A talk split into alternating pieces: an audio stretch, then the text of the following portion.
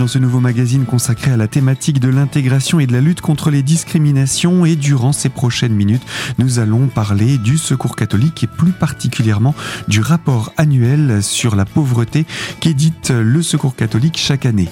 Pour ce faire, j'accueille David Thiebaud. Bonjour. Bonjour. Je rappelle que vous êtes délégué du Secours catholique donc des Vosges et des Hauts-de-Lorraine. Et avec vous, eh bien, nous allons commencer par rappeler euh, comment euh, se met en place ce rapport annuel chaque année. Qu'est-ce que vous présentez? Parce que cette année, en plus, il est un petit peu spécifique. Mais d'abord, rappelez-nous le contexte général de ce rapport annuel. Alors nous avons au Secours catholique 4000 lieux d'accueil en France où les, euh, les 60 000 bénévoles rencontrent des personnes qui vivent des situations de précarité ou de pauvreté. Et les bénévoles du Secours catholique réalisent donc des, fiches statistiques, c'est-à-dire qu'ils font une photographie des situations qu'ils rencontrent. On consolide tout ça au niveau national et ça nous donne effectivement une photographie ça nous permet d'observer les tendances, euh, les, évolutions. Euh, et donc tout ça nous sert d'une part à, piloter les actions de notre association et par ailleurs ça nous sert aussi dans le dialogue et dans l'interpellation des décideurs politiques. Donc de cette manière, ça permet vraiment de prendre la température à un moment donné, d'avoir une photographie d'une situation spécifique, particulièrement autour de la thématique de la pauvreté et surtout de la grande pauvreté. Est-ce qu'on peut rappeler ce qu'on entend par pauvreté et grande pauvreté? Ce sont des termes qu'on utilise en vérité assez assez peu. Ils font alors souvent ils font référence en fait au niveau de ressources des, des personnes. On parle des seuils de pauvreté, de grande pauvreté. C'est peut-être d'ailleurs une particularité aussi de, du rapport statistique que nous avons réalisé là, c'est qu'on a essayé de, de, dépasser un petit peu ces, euh, ces expressions et puis de regarder un petit peu dans le détail à quelle réalité euh, et des réalités matérielles est-ce que ça correspondait. Et donc là, sur le terrain, euh, ce sont des familles qui sont dans des situations qu'on peut considérer comme graves. Hein. Ce n'est pas simplement de la pauvreté, c'est des difficultés pour pouvoir vivre, se nourrir, se vêtir, etc. Donc on va rentrer dans le vif du sujet dans ce rapport. Et cette année en plus, il a une spécificité puisqu'on est au sortir d'une période de pandémie avec de nouvelles crises qui se sont ouvertes. En général, c'est un, rapport qui s'attaque à une année particulière. Donc là, normalement, on aurait dû parler de l'année 2021, mais je crois que vous avez choisi de l'étendre un petit peu plus ce rapport? Alors, euh, effectivement, ce qu'on a voulu faire euh, euh, sur, sur ce rapport, donc, c'est de c'est d'observer euh, comment est-ce que des ménages que nous avons rencontrés ont traversé en fait.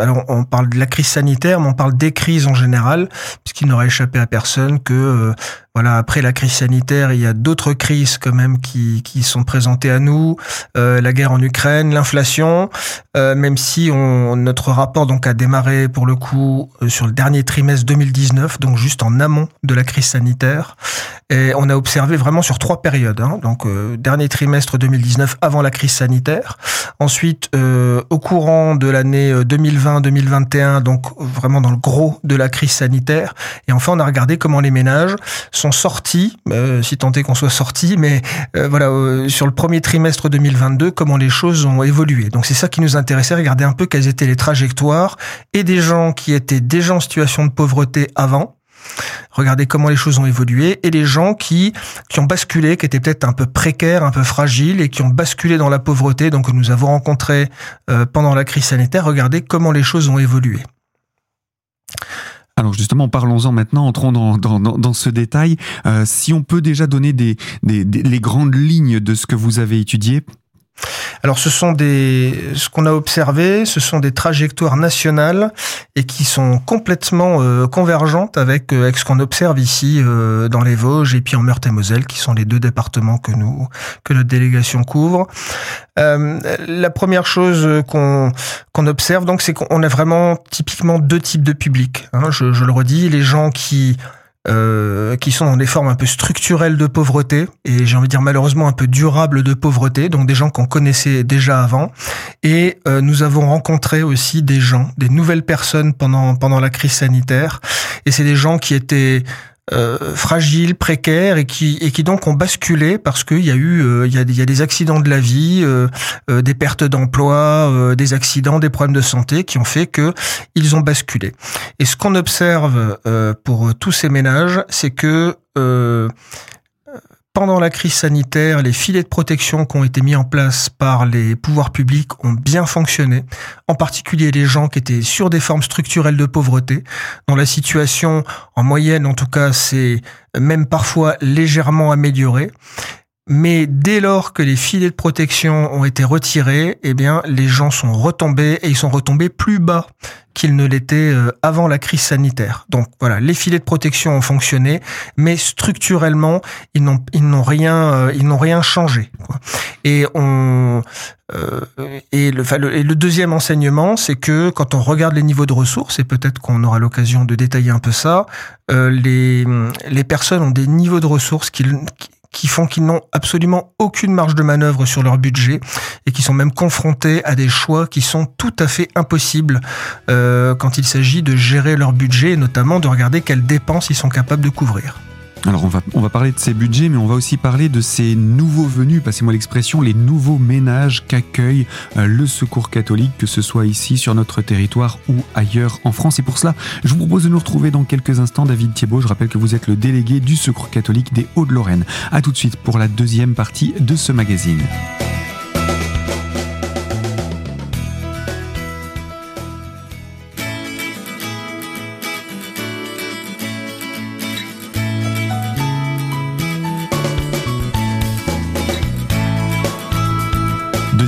Ce magazine consacré à la thématique de l'intégration et de la lutte contre les discriminations et autour de Secours catholique des Hauts-de-Lorraine et donc des Vosges, en compagnie de son délégué David Thiebaud pour parler du rapport annuel intitulé À l'épreuve des crises.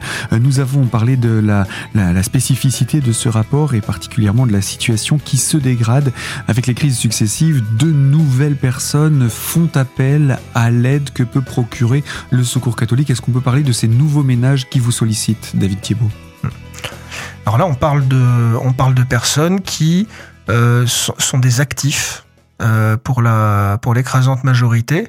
Euh, alors soit des gens qui travaillent mais qui sont plutôt sur de l'emploi précaire, euh, du, du, du CDD, euh, du travail intérimaire, euh, etc.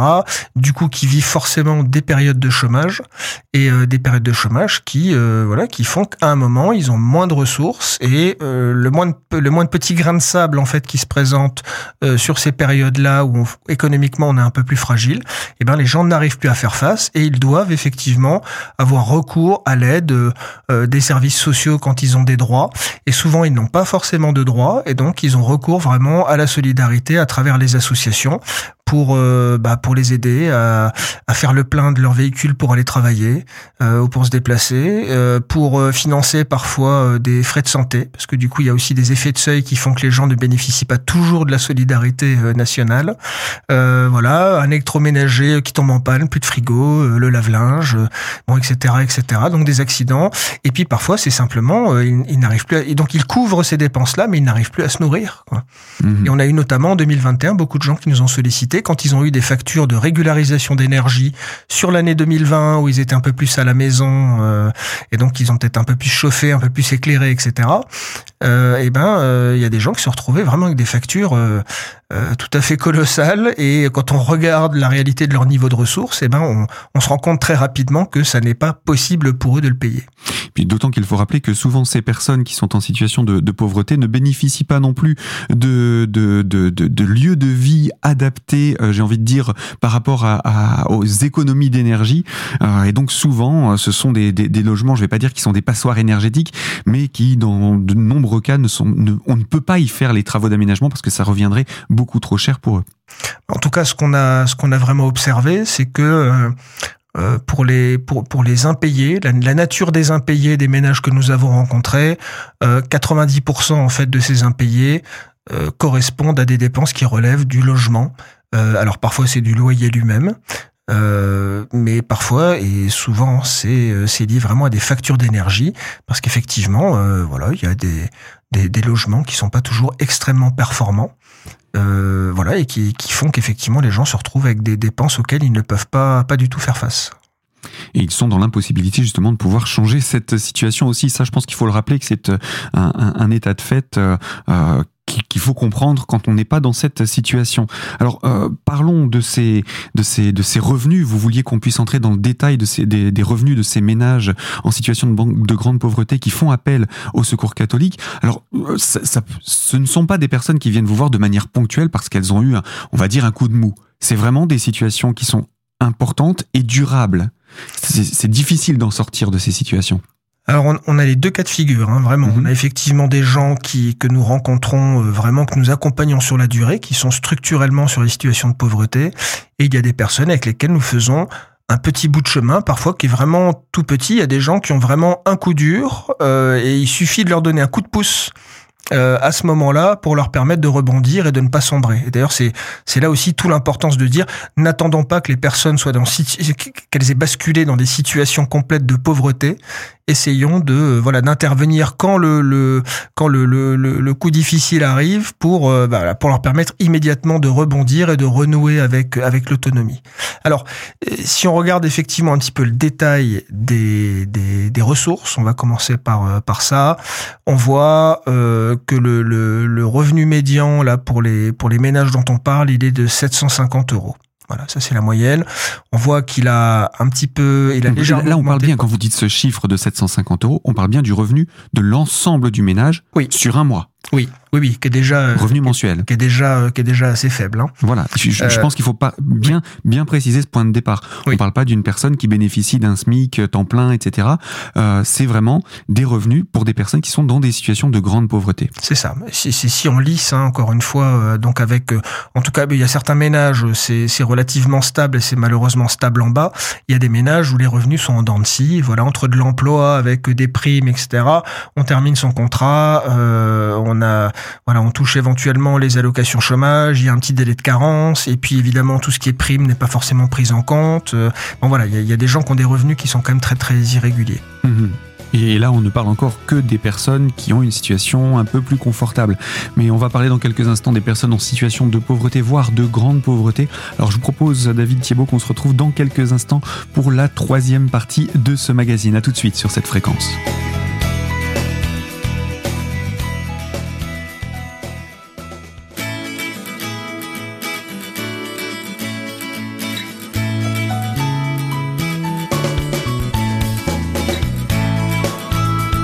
Troisième partie de ce magazine consacré à la thématique de l'intégration et de la lutte contre les discriminations et avec le Secours catholique des Vosges et surtout des Hauts-de-Lorraine en compagnie de son délégué, à savoir David Thiebaud.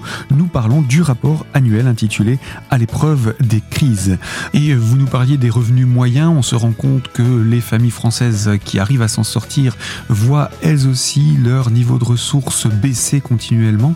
Euh, on va parler à présent des familles qui sont les plus pauvres dans cette situation et pour exprimer comment ça se passe, euh, de quelle manière avez-vous choisi de tourner, d'orienter votre rapport annuel? On s'est attelé cette année à essayer de creuser un petit peu ces chiffres-là en se disant il faut pas qu'on s'arrête seulement euh, sur le niveau de, de, de revenus, il faut qu'on regarde un petit peu ce qu'on appelle le revenu arbitrable. Le revenu arbitrable, c'est on prend les revenus desquels on va soustraire toutes les dépenses qu'on appelle des dépenses préengagées, c'est-à-dire des dépenses qu'on n'a pas le choix en fait de, de, réaliser. Donc euh, il faut payer son loyer, euh, faut payer son, son assurance, euh, quand on a des, des crédits à rembourser, des frais de santé, des frais d'énergie, etc., etc. donc là vraiment ça c'est c'est des dépenses préengagées parce qu'on n'a pas le choix, on est obligé de les faire. Une fois qu'on a fait cette soustraction et qu'on regarde par unité de consommation par personne, on se rend compte que le restant à vivre réel par jour et par personne, il est de 7,50 euros en moyenne. Et là, pour restant à vivre, on parle bien de tout ce qui reste dont vous n'avez pas parlé dans les dépenses préengagées. Il faut payer son alimentation, il faut payer ses vêtements, il faut, bah, il faut vivre quoi il faut vivre et éventuellement, euh, si on a envie de d'avoir une vie, euh, une vie sociale, euh, mhm. culturelle, voilà, on finance tout ça avec 7,50 euros par jour par personne. Et ça, c'est c'est c'est le c'est le restant à vivre médian. Et pour la moitié des personnes que nous avons que nous avons rencontrées sur cette période, ce, ce restant à vivre quotidien, il est à même moins de 5 euros par jour par personne. Oui, parce que là, on, le 7,50€, c'est la moyenne, mais il y en a beaucoup qui sont en dessous de ce seuil. C'est le médian, c'est mmh. pas la moyenne. Ah oui, c'est le médian, ok. Voilà. Euh, alors, quand on sait aujourd'hui, euh, ou même si on regarde en début d'année, hein, parce qu'on s'est arrêté sur le premier trimestre, quand on sait ne serait-ce que le prix de l'alimentation, on se rend bien compte que 7,50 euros par jour par personne, c'est absolument intenable. Alors, que dire de moins de 5 euros par jour par personne? Mmh. Là, effectivement, on se rend bien compte que les gens, là, sont réellement confrontés à des choix qui sont tout à fait impossibles. Surtout soit, soit je paye mon loyer, soit je mange. C'est ça. Surtout qu'à ça s'ajoute, euh, bien si on a un travail, il faut bien pouvoir s'y rendre, éventuellement, soit payer un titre de transport, soit euh, payer son carburant, etc. Donc il y a, aussi tout ça qui rentre dans ce reste à vivre, qui normalement ne devrait pas être considéré comme étant du, du restant à vivre finalement. Absolument. Et c'est pour ça que on a vraiment souhaité nous ne pas rester sur la simple, euh, à observer simplement les, les ressources, mais à regarder aussi une fois qu'on enlève les dépenses, et encore une fois, on parle pas de dépenses de luxe, quoi. Hmm. Euh, on parle juste de du de la, de la du, voilà de, de l'incontournable. Euh, et ben on se rend compte effectivement que là on est sur des situations de de très grande pauvreté euh, en vérité, y compris euh, pour des gens qui effectivement sont en emploi. Et ça forcément, ça doit nous ça doit nous interpeller. Et, si on devait comparer ces chiffres-là à quelqu'un qui a une situation, je vais pas dire confortable, mais moyenne, une, un, ménage moyen, quel serait le, comparatif? Alors, bah c'est assez simple. Le, en moyenne, les ménages français euh, consacrent 30% de leur budget à ce qu'on appelle donc les dépenses préengagées, à payer leur loyer, etc., etc. D'ailleurs, c'est un chiffre qu'on connaît tous, puisque si vous avez déjà essayé de, de contracter un emprunt dans une banque, la banque va regarder si vous reste bien deux tiers au moins de vos revenus euh, pour couvrir euh, ça. Quand vous voulez euh, louer un logement, en général, le propriétaire regarde si effectivement le loyer ne va pas représenter plus d'un tiers de vos revenus. Donc voilà, c'est une, une, une part qu'on a un peu tous en tête. Et pour les ménages dont nous parlons, les dépenses préengagées représentent les deux tiers, le double vraiment de ce que vivent les ménages en, moyenne en France. Donc c'est vraiment une, On peut parler de réelles difficultés financières pour pouvoir euh, tenir au quotidien et puis, comme vous le disiez, se nourrir, euh, se vêtir. Et du coup, finalement, bah, parfois, c'est la difficulté à payer ce loyer. Donc, on se, euh, il se retrouve aussi dans des situations d'impayés?